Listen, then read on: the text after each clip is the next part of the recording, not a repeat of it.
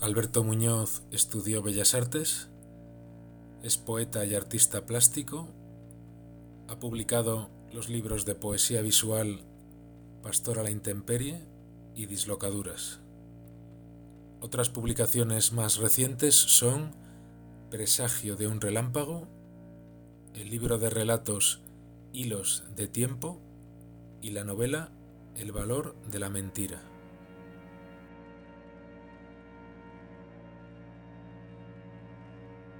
Apso Istmo. In apsoísmo se derrite el pur. Ya no necesitaba fugaz. Ya pur no, noísmo. Era el fin de pur.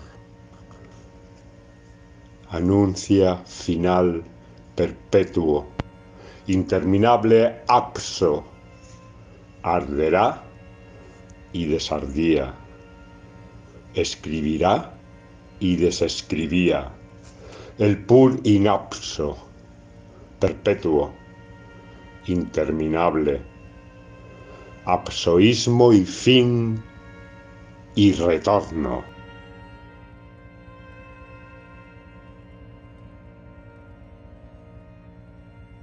Y retorno seguridades que se desmoronan en pur de ceniza de muerto, interminable en obsoísmo se derritió el pur en orín perpetuo. Era fin de pur quien pueda, será noísmo descarnado. Sálvese, o salve el lapso de los huesos, el orín de los gusanos y el irretornable pur de los muertos.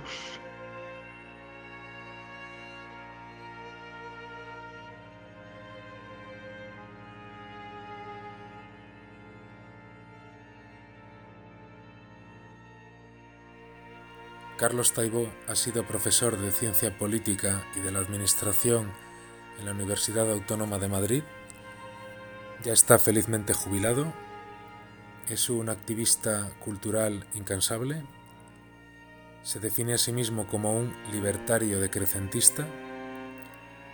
Es un escritor muy prolífico que ha publicado decenas de libros, libros en los que ha abordado temas tan diversos como la historia de la Unión Soviética, los conflictos yugoslavos, el anarquismo, el movimiento 15M o el colapso. Tres de sus libros más conocidos son Colapso, Capitalismo Terminal, Transición Ecosocial, Ecofascismo, publicado en 2016. Ante el colapso por la autogestión y el apoyo mutuo, publicado en 2019 y este mismo año ha publicado Iberia vaciada, despoblación, decrecimiento, colapso.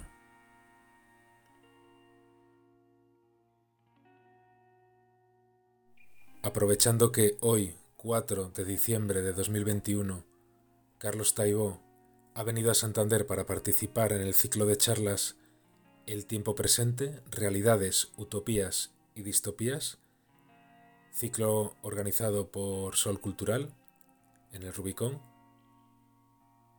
Le hemos pedido a Carlos que se encarame con nosotros en la popa inclinada del Titanic para hablar sobre el colapso que viene.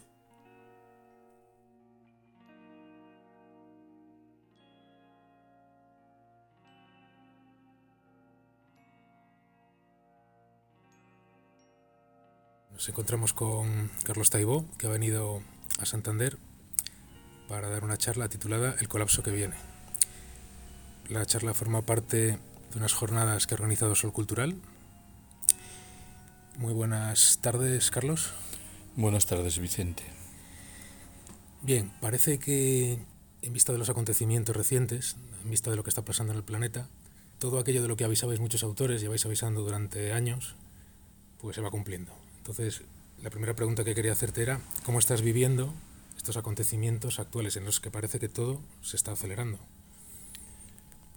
Es verdad lo que dices. A ver, yo intento explicarlo así. Si hace tres o cuatro años me hubiera preguntado a alguien si yo creía firmemente que se iba a producir un colapso general, yo hubiese respondido que sí. Pero es verdad que en mi intuición ese colapso no estaba particularmente próximo y en virtud de mi edad, ahora tengo 65 años, suponía que no lo iba a ver y hoy esto ya no me resulta tan evidente, tan claro. Empiezan a acumularse noticias que nos sitúan como poco en la antesala del colapso. Estoy pensando en la subida espectacular en los costos de transporte de los contenedores, en problemas que afectan al suministro de materias primas energéticas, en ruptura de los circuitos económicos y financieros, en globos sonda como el que llega de Austria, en previsible aviso de un posible apagón. Me interesa aún así agregar un elemento más. Yo creo que uno de los efectos moderadamente saludables de la pandemia es que nuestra cabeza se ha preparado mejor para esto que ya no tomamos esto como un ejercicio de política ficción distópica, sino que empezamos a pensar en serio que esto es posible. Y no hablo escuetamente de las minorías que se dedican a estudiar estas materias, yo creo que de, la gente común. Es más fácil hoy hablar de decrecimiento y de colapso que lo que lo era hace cuatro años. Te escribiste un libro que apareció publicado en 2016, que se llama Colapso, y recientemente has publicado una edición actualizada, creo que es la sexta, ¿no? La quinta. La quinta, la quinta, perdón. ¿Cómo ha cambiado tu visión del colapso en función de los acontecimientos recientes? ¿En qué ha consistido esa actualización de, del libro Colapso? Bueno, creo que buena parte de la actualización tiene más que ver con la perspectiva del decrecimiento que con la teoría del colapso.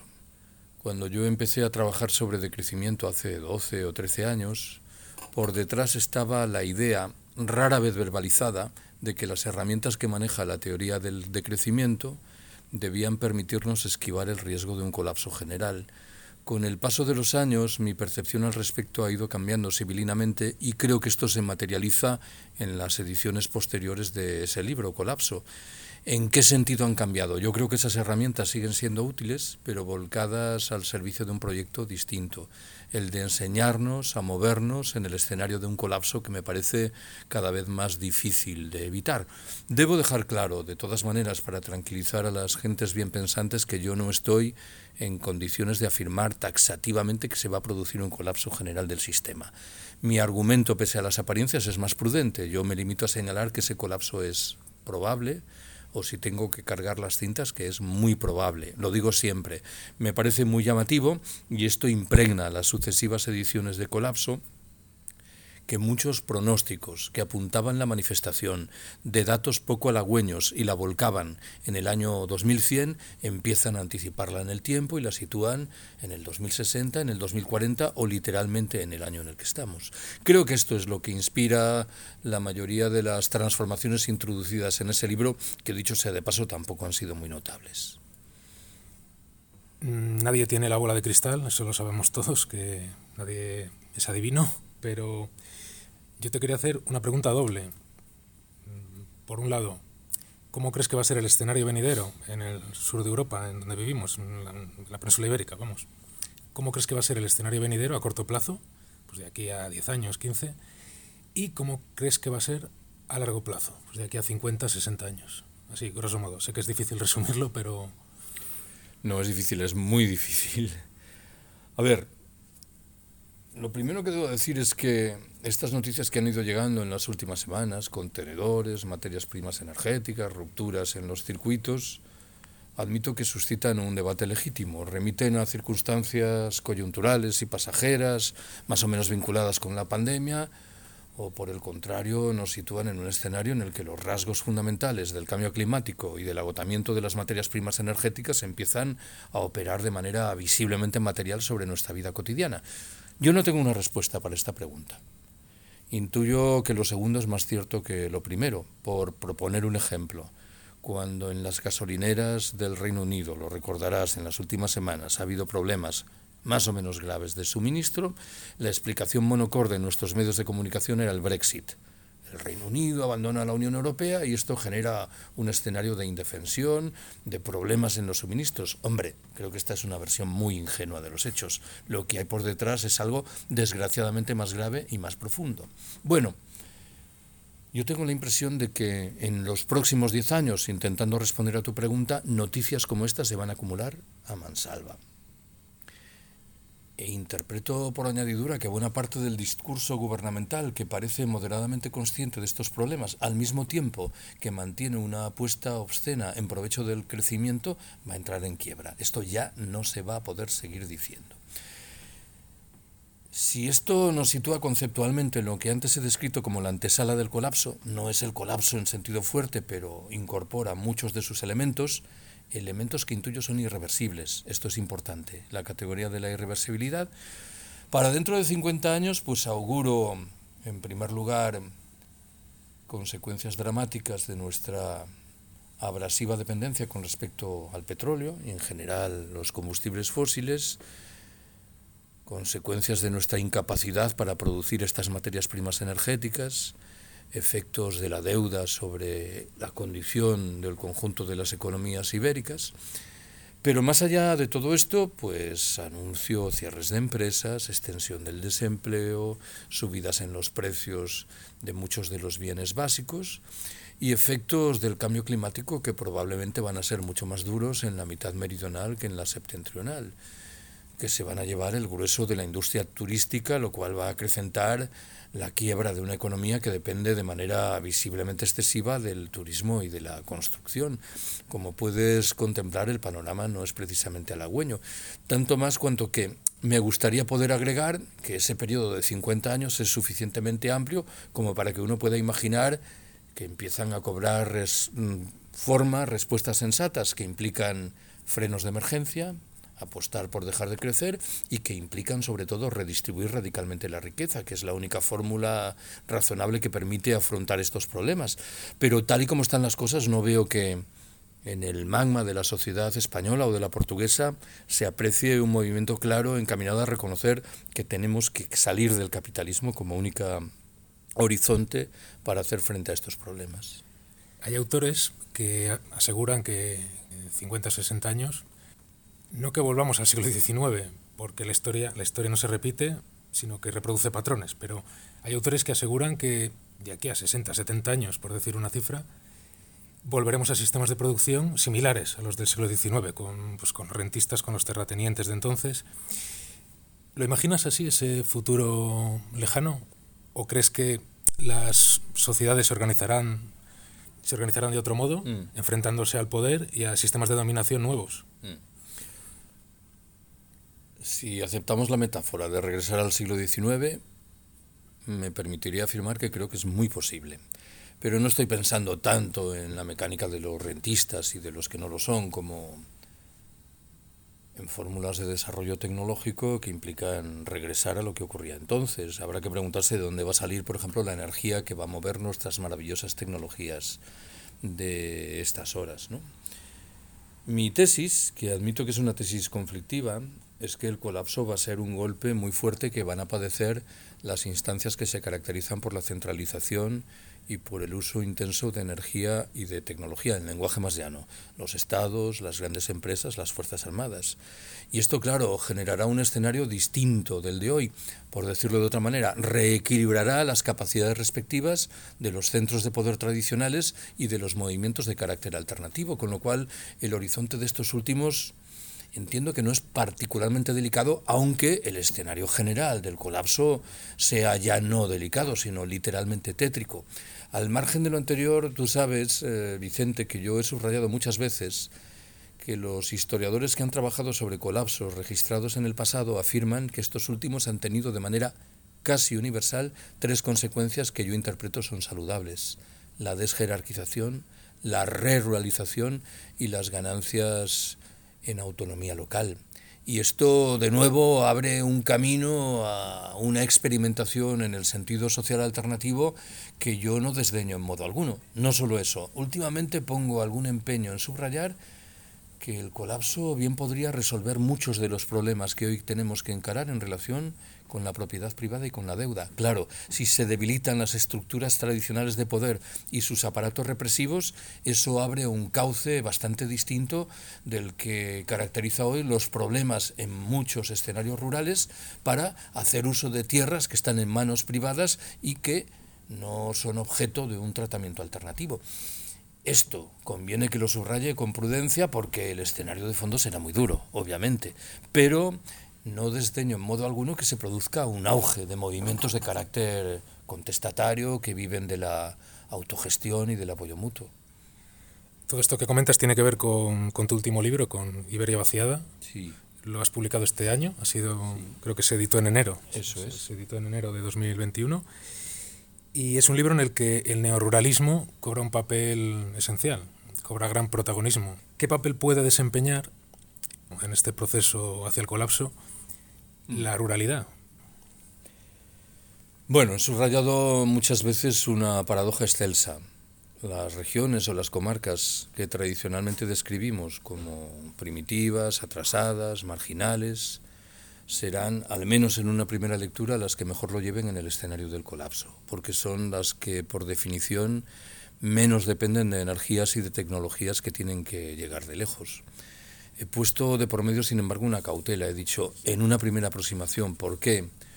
Porque, claro, si se produce un colapso general del sistema, lo suyo es que se verifique una huida masiva de población procedente de las grandes ciudades y de las no tan grandes, buscando escenarios más, más llevaderos en el mundo rural, de tal manera que las teóricas ventajas iniciales de este último bien pueden trocarse rápidamente en lo contrario. Al margen de lo anterior, yo no quiero idealizar, romantizar la vida en el mundo rural, que creo sin embargo que tiene más ventajas de lo que pudiera parecer. Un medio ambiente más limpio, la presencia de espacios tranquilos y silenciosos, un menor ascendiente de las enfermedades, una general proximidad entre el lugar de residencia y el del trabajo, un coste de la vida más barato. Pero en paralelo con lo anterior, a buen seguro que acabaremos por pagar los platos rotos derivados del mal uso de los suelos, de la mecanización, del monocultivo, de la mercantilización general de las relaciones, con lo cual el panorama en el mundo rural, no tengo ninguna duda que en el escenario del colapso será más halagüeño, pero los problemas también van a estar presentes ahí, sin ningún género de duda. Actualmente hay un movimiento en el Estado español bastante amplio, por lo visto. Yo no, lo conocía mucho, pero, pero sé que existe un movimiento de recuperación de terrenos y bienes comunales. Quería preguntarte cómo ves estas propuestas de, de recuperar los comunales. Todavía hay terrenos comunales que existen, pero hablamos de recuperar terrenos que actualmente pertenecen a ayuntamientos, al Estado o están en, en manos privadas. ¿Qué opinas de este movimiento? En ese libro Iberia vaciada, el capítulo central es una consideración de lo que yo entiendo que corresponde hacer en esos espacios geográficos. Y una de las medidas fundamentales es revitalizar en efecto los comunales, que como bien has dicho existen. Es verdad que las más de las veces supeditados a instancias o objetivos poco saludables. Hace no mucho en León me he enfrentado a varios ejemplos de cómo las juntas vecinales, que son las propietarias, vamos a poner este término entre comillas, de esos bienes comunales, entran en confrontación abierta con los ayuntamientos, lo que es lo mismo que decir entran en confrontación con el sistema político al uso, la delegación y la representación. No se trata solo, ojo, de los bienes comunales, se trata también de reflotar lo que han supuesto durante muchos siglos los concejos abiertos, formas de democracia de base, hoy diríamos autogestionaria, en un escenario general de búsqueda de la autosuficiencia, de despliegue de prácticas de autogestión y de opción general por la agroecología. Esto que acabo de definir de manera muy rápida y superficial entra, sin embargo, en franca confrontación con los proyectos oficiales. No sé si ironizar recordando esa propuesta que parece que ha manejado y que sospecho no ha abandonado del todo el Ministerio de Defensa español durante la pandemia, encaminada a trasladar cuarteles enteros a la Iberia vaciada. Claro, ¿qué tiene que ver esto con bienes comunales, concejos abiertos, autogestión, autosuficiencia o agroecología? Pero parece que nuestros gobernantes siguen ahí. Me viene ahora cuando me preguntas esto a la cabeza el ejemplo de estos chavales de fraguas en Guadalajara que recordarás ocuparon un pueblo abandonado ¿Por qué molestaban? Porque generaban un debate interesante. Gente joven frente a los tópicos que se lanzaba a reconstruir un espacio rural y que lo hacían además con trabajo y con talento. Esto hoy por hoy el sistema en el que estamos parece que no lo puede tolerar y eso que tenemos el gobierno más progresista de la historia. ¿Cómo sería si en el gobierno estuvieran los menos progresistas? En tus libros adviertes de que hay que tener muy en cuenta la, la amenaza creciente del, del fascismo. Del hablas, ecofascismo. eh, Y, co- en concretamente hablas del ecofascismo. ¿Crees que es posible que en unos pocos lustros en, en Occidente mm, surjan regímenes neofeudales o, o un fascismo de baja energía, por así llamarlo? ¿Crees que es viable ese tipo de regímenes de aquí a 10, 15 años? Cuando hablas de un fascismo de baja energía, ¿a qué te estás refiriendo, Vicente? Normalmente entendemos que el fascismo puede definirse como una eh, represión autoritaria de una clase a otra.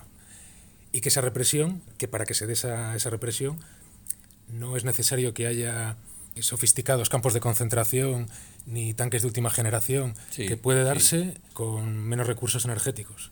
Sí. Entonces, en ese contexto Mm. pueden surgir regímenes fascistas, pero que no dispongan de la energía que, que tenía el fascismo de los años 30. No sé si me he explicado bien. Sí, pero es este un debate muy complejo. Ahora mismo estoy iniciando los trabajos de lo que quiere ser un librito sobre el ecofascismo, un librito que tiene como propósito fundamental aclararme a mí mismo las ideas al respecto, porque debo confesar que no las tengo muy claras. Es cierto que en ese libro que mencionaste antes, sí, Colapso, hay un capítulo dedicado al ecofascismo. La tesis que yo defiendo en ese capítulo, cautelosamente, no es, sin embargo, la que acabas de formular tú. Yo entiendo por ecofascismo un proyecto que no es negacionista, esto es, que parte de la identificación de la crudeza de los problemas que se derivan del cambio climático y del agotamiento de las materias primas energéticas, pero que entiende fundamentalmente, y por decirlo de manera gruesa, que en el planeta sobra gente, de tal manera que hay que marginar a quienes sobran, esta es la versión más suave ya lo hacen, y en la más dura literalmente de exterminarlos, un poco a la manera de lo que intentó hacer la Alemania hitleriana en un espacio geográfico razonablemente amplio. ¿no? Claro, aquí hay un debate importante que reclama la consideración de dos preguntas. ¿Es lo mismo un ecofascismo desplegado antes del colapso que uno que se haga valer después? Obviamente no. Antes del colapso es un fenómeno inquietante en grado extremo.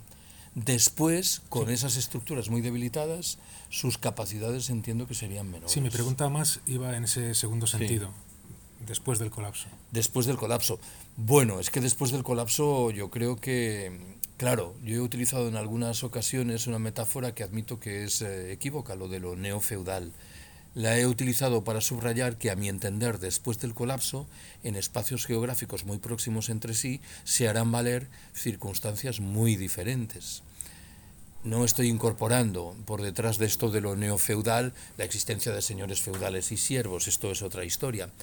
La otra gran pregunta es, ¿qué nos interesa más? ¿Un colapso rápido o un colapso lento? En este caso es evidente que nos interesa más un colapso rápido, porque un colapso lento, en buena ley, permitiría que se reorganizasen las instancias del sistema y recuperasen buena parte de su capacidad represiva. Permíteme que agrega, de todas formas, que mm, cuando yo pienso en el ecofascismo no estoy pensando en ultramarginales grupos neonazis o de extrema derecha, estoy pensando en algunas de las principales instancias de poder. Vox no es una fuerza política ecofascista, esto del ecofascismo es un concepto demasiado complejo para una fuerza de nacionalismo español casposo. ¿no? De hecho, el otro día un colega decía con buena ironía que para Vox los ecofascistas son progres que se han tragado el camelo del cambio climático y se lo creen, con lo cual su perspectiva obviamente es muy diferente. Vox es hoy por hoy una fuerza negacionista y yo pongo empeño en subrayar que el ecofascismo en modo alguno es negacionista, más bien es asertivo en la ratificación de los problemas ¿no? Y son ultraliberales. y son ultraliberales, en efecto, sí. ¿Es posible que el capitalismo de paso a sistemas basados en relaciones de dominación no capitalistas? Varios autores que están hablando ya de ecomaoísmo. ¿Qué opinas de ese concepto, ecomaoísmo? Y con maoísmo. Es la primera vez que lo oigo, Vicente, así que no sé si tengo una opinión formada al respecto. No sé lo que quieren decir. ¿Qué entienden por ecomaoísmo? Yo entiendo que están hablando de regímenes donde el Estado tiene mucha fuerza y ha nacionalizado sectores estratégicos. Pero han nacionalizado sectores estratégicos en provecho de quién. ¿En provecho de quién lo nacionalizarían? Quiero decir, el concepto nacionalizar sectores estratégicos parece remitir a una política social igualitaria. No tiene por qué ser así. En los sistemas de tipo soviético, la economía era pública y sin embargo había una burocracia dirigente claramente separada del resto de la población. Y esto podría oler a ecofascismo, digamos que uno y otro horizonte no serían contradictorios a menos que interpretemos en una clave que no es la mía, que es posible una socialización dentro de la institución Estado, que yo no lo veo. La institución Estado, por definición, está separada de la sociedad y se halla al servicio de una clase dominante. Por eso he preguntado, ¿ese proyecto de nacionalización de sectores estratégicos al servicio de qué grupo humano estaría? No, no es un concepto que haya inventado yo, ¿eh? pero los autores que lo están usando, yo creo que se refieren a que es posible que surjan regímenes eh, autoritarios sí. y que justifiquen la nacionalización de ciertos sectores estratégicos por razones ecológicas, por razones ecológicas climáticas y por el bien común incluso, por, por el bien de todos. Pero esto dentro de la lógica del ecofascismo. Buen seguro que el ecofascismo, cuando asuma medidas draconianas, las intentará presentar del mejor modo posible, procurando trasladar la imagen de que es por el bien de la especie humana o en su caso, claro, por el bien de determinado discurso o comunidad nacional, porque este es uno de los problemas del ecofascismo. Cuando hablamos de ecofascismo, estamos pensando en un proyecto planetario que implicaría la alianza de élites dirigentes de escenarios geográficos muy dispares, o estamos pensando más bien en ecofascismos singularizados que obedezcan a la mitología nacionalista de determinados estados. Bueno, pues este es un terreno cenagoso, las dos posibilidades merecen ser consideradas, ¿no? Pero bueno, estos días estoy leyendo varios libros sobre China, intentando escarbar en el horizonte de qué significaría un ecofascismo chino, porque doy por descontado que es un país como Estados Unidos que vive inmerso en un discurso nacionalista propio que aconseja compartir poco con los demás, pero tampoco me resultaría difícil imaginar una alianza entre las élites dirigentes de Estados Unidos, la Unión Europea, Japón y las potencias emergentes buscando elementos comunes en clave ecofascista. Sí, hay autores incluso que han usado el término ecomaoísmo comparándolo con las ruralizaciones forzadas de los gemeres rojos. Entonces, hay autores que mm. creen que eso va a ocurrir en Europa. A ver, aquí renace una discusión terminológica. Claro, alguien dirá, ¿el término ecofascismo es el mejor? Si utilizamos como metáfora del tiempo pasado lo que ocurrió en la Alemania hitleriana o en la Italia mussoliniana, creo que se entiende. Ahora bien, eh, admitiré que el escenario ha cambiado mucho, con lo cual hay que tener mucho cuidado en paralelo con las metáforas históricas, porque hay quien dice que es mejor hablar de ecototalitarismo. El término totalitarismo siempre me ha producido un rechazo frontal, porque creo que es un término cargado de ideología y encaminado a a demonizar aquello que no nos gusta, las, más de las veces de manera muy simplota.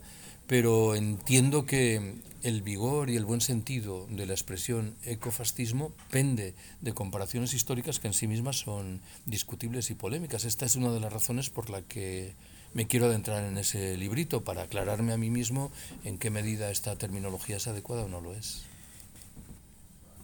Cambiando de tema, en este contexto de colapso, ¿qué papel crees que desempeña la pandemia de la COVID y las pandemias anteriores? A ver, yo creo que en los inicios de la pandemia, en la primavera del año pasado, se registró un proceso interesante en virtud del cual el relieve de los dos grandes elementos que vinculábamos con el colapso, el cambio climático, el agotamiento de las materias primas energéticas, perdió enteros en provecho del relieve de aquellas dimensiones que tendíamos a considerar que eran secundarias, aunque anunciásemos que podían multiplicar las tensiones. Hablo de la crisis demográfica, de la crisis social, de la crisis de los cuidados, de la crisis financiera, de la propia crisis pandémica. Bien lo recordarás tú. En las semanas iniciales de los confinamientos, se redujo sensiblemente la contaminación en casi todo el planeta, reculó el consumo de combustibles fósiles y experimentó un freno brutal el activo proceso de turistificación registrado en las dos o tres últimas décadas. Eran tres buenas noticias. Y en cambio y en paralelo fue engordando una bola en la que se daban cita la crisis demográfica, la social, la de los cuidados, la financiera. De tal manera que esta inversión nos obligaba tal vez a mantener los ojos muy abiertos. Yo he mencionado una estimación estadística que divulgó la revista Forbes y que a mi entender era muy ilustrativa, aunque no estoy en condiciones de dar cuenta de manera fidedigna de su rigor. Decía que según una estimación, la reducción en el crecimiento y en la contaminación operada en China iba a permitir salvar 77.000 vidas, una cifra que multiplicaba casi por 20 el número de muertos oficialmente reconocido y conflictivo y polémico por las autoridades chinas de resultas del coronavirus. El dato era muy ilustrativo. Resulta que salvamos muchas más vidas reduciendo la contaminación que atendiendo a las contingencias vinculadas con una pandemia. Y esto, claro, uno hubiera tenido derecho a considerar que acabaría por formar parte de las opciones de nuestros gobernantes, pues por lo que sabemos, ¿no? Han vuelto, han vuelto al, mismo escenario en el que estaban.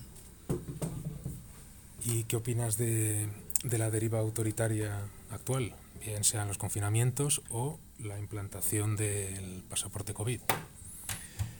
Bueno, no me queda más remedio que situar esto en la perspectiva del ecofascismo de nuevo. A ver, intento ser muy sereno. Si alguien me pregunta si cuando el presidente Sánchez en España decide desplegar confinamientos muy duros en el mes de marzo del año pasado, lo está haciendo porque tiene en el horizonte un proyecto ecofascista, pues diré que no, que esto es una explicación demasiado imaginativa. Pero quienes están por detrás del presidente Sánchez, los que cortan realmente el bacalao, a buen seguro que han tomado nota del formidable ejercicio de desobediencia, perdón, de, de, servidumbre voluntaria al que se ha entregado el grueso de las poblaciones en nuestros países, bien materializado en esa figura simbólica de los policías de balcón de los que se hablaba. ¿no? Y claro, esta es una noticia muy interesante para el despliegue de proyectos ecofascistas. No creo que esto esté en el horizonte inmediato, pero los datos a buen seguro se van acumulando y el panorama es extremadamente delicado. ¿no? Lo que hay en la trastienda, repito, a mi entender nos sitúa en claves de represión que están en el fundamento de un proyecto ecofascista. Te iba a preguntar si estabas trabajando en algún libro, ya me has respondido. Estás actualmente trabajando en un libro sobre el ecofascismo, ¿no? Sí. ¿Estás trabajando en algún otro área de...? No, a ver, ahora en enero se publica un librito muy pequeño, muy breve, sobre el Marx tardío, el Marx de los diez últimos años, que es un Marx, a mi entender, muy sugerente, que rompe amarras con teorías deterministas y lineales del desarrollo de las sociedades, que se acerca al campesinado por primera vez en su vida, que sopesa con ojos muy cariñosos lo que significa el comunismo primitivo y que presta atención singular a un país, Rusia, en el que en vida de Marx todavía pervivía una institución, la comuna rural, que a Marx le interesa sobremanera. Los marxistas canónigos y rituales entienden que Marx en estos últimos años chocheaba, por decirlo de manera vulgar, pero yo creo que es un Marx muy interesante, mucho más abierto que el Marx anterior y que creo que nos emplaza en una perspectiva analítica mucho más interesante. Aclaro de todas maneras en el prólogo de este libro que yo no tengo ninguna intención de vituperar a nadie de la mano de esta obra, es decir, ni quiero recordarles a muchos marxistas canónicos que hay un Marx distinto, mucho más abierto, ni quiero subrayar a los ojos de muchos anarquistas que Marx es un pensador mucho más complejo que merece atención. No es mi propósito vituperar a nadie, pero me parece que esta operación de rescate de percepciones que a menudo ciertamente hunden sus raíces en el siglo XIX con muchas limitaciones, pues es una tarea muy honrosa en un momento como el presente. Ya, para acabar, es innegable que actualmente nuestros imaginarios, nuestro pensamiento está invadido por, por la tecnolatría, por la fe irracional en la tecnología. Es decir, que cualquier problema nos lo va a solucionar la tecnología, por arte de magia. Estarás de acuerdo con eso, ¿no? Es evidente. ¿Notas eh, si en los últimos meses la gente ya está cambiando ese tipo de pensamientos, ese tipo de creencias? ¿O en general la gente sigue creyendo en, esta religión? Yo creo que en general sigue creyendo en esa religión. No sé si es el último asidero. ¿no? Cuando los demás se van hundiendo, este permanece razonablemente vivo y permanece muy vivo, tú bien lo sabes, en el propio discurso de la izquierda tradicional, que es una izquierda aberrantemente tecnofílica. Mm. Antes subrayaba, lo recordarás, que hoy me parece que es más sencillo hablar de decrecimiento de colapso que lo que lo era hace cuatro o cinco años. Y me preguntabas antes en privado si en las charlas no me enfrento a gente que plantea obstáculos firmes con respecto a las tesis que yo defiendo.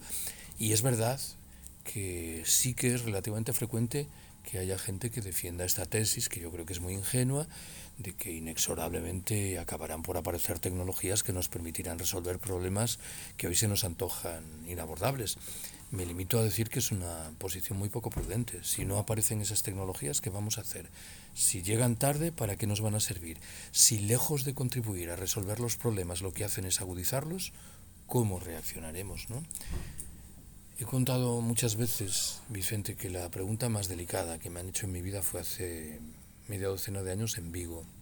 Un hombre de cierta edad tomó la palabra y explicó que un par de meses antes había sido operado de una dolencia muy grave gracias a una ultimísima tecnología médica y me preguntaba de manera muy directa si yo estaba en contra de esa tecnología. Yo le dije que no estaba en contra, pero que me consideraba en la obligación de formular. Entonces señalé dos preguntas, en realidad son tres, en relación con la tecnología. La primera es sobre su condición social, no vaya a ser que esa maravillosa tecnología médica beneficie, por ejemplo, al 5% de la población planetaria, en cuyo caso tendremos un problema. La segunda es sobre su naturaleza ecológico-energética. No vaya a ser que el disfrute contemporáneo de esa tecnología trabe el acceso a la misma de los integrantes de las generaciones venideras. Y la tercera y última, que entonces no mencioné, pero hoy me parece que es importante recordarla, es sobre su condición política. No vaya a ser que la tecnología en cuestión reclame sistemas jerarquizados, piramidales, que cancelen el debate público, la democracia directa o la autogestión, en cuyo caso, de nuevo, tendremos un problema. Dicho esto, pues yo no tengo nada contra esa tecnología médica, pero me parece que estas son de las preguntas que no nos dejan hacer. Parece que dan por descontado que la tecnología es buena per se. Y ahí lo tienes, en telediarios de máxima audiencia, el otro día, por ejemplo, Jeff Bezos diciendo que nos vamos a ir a otro planeta a vivir y que vendremos a la Tierra de vacaciones.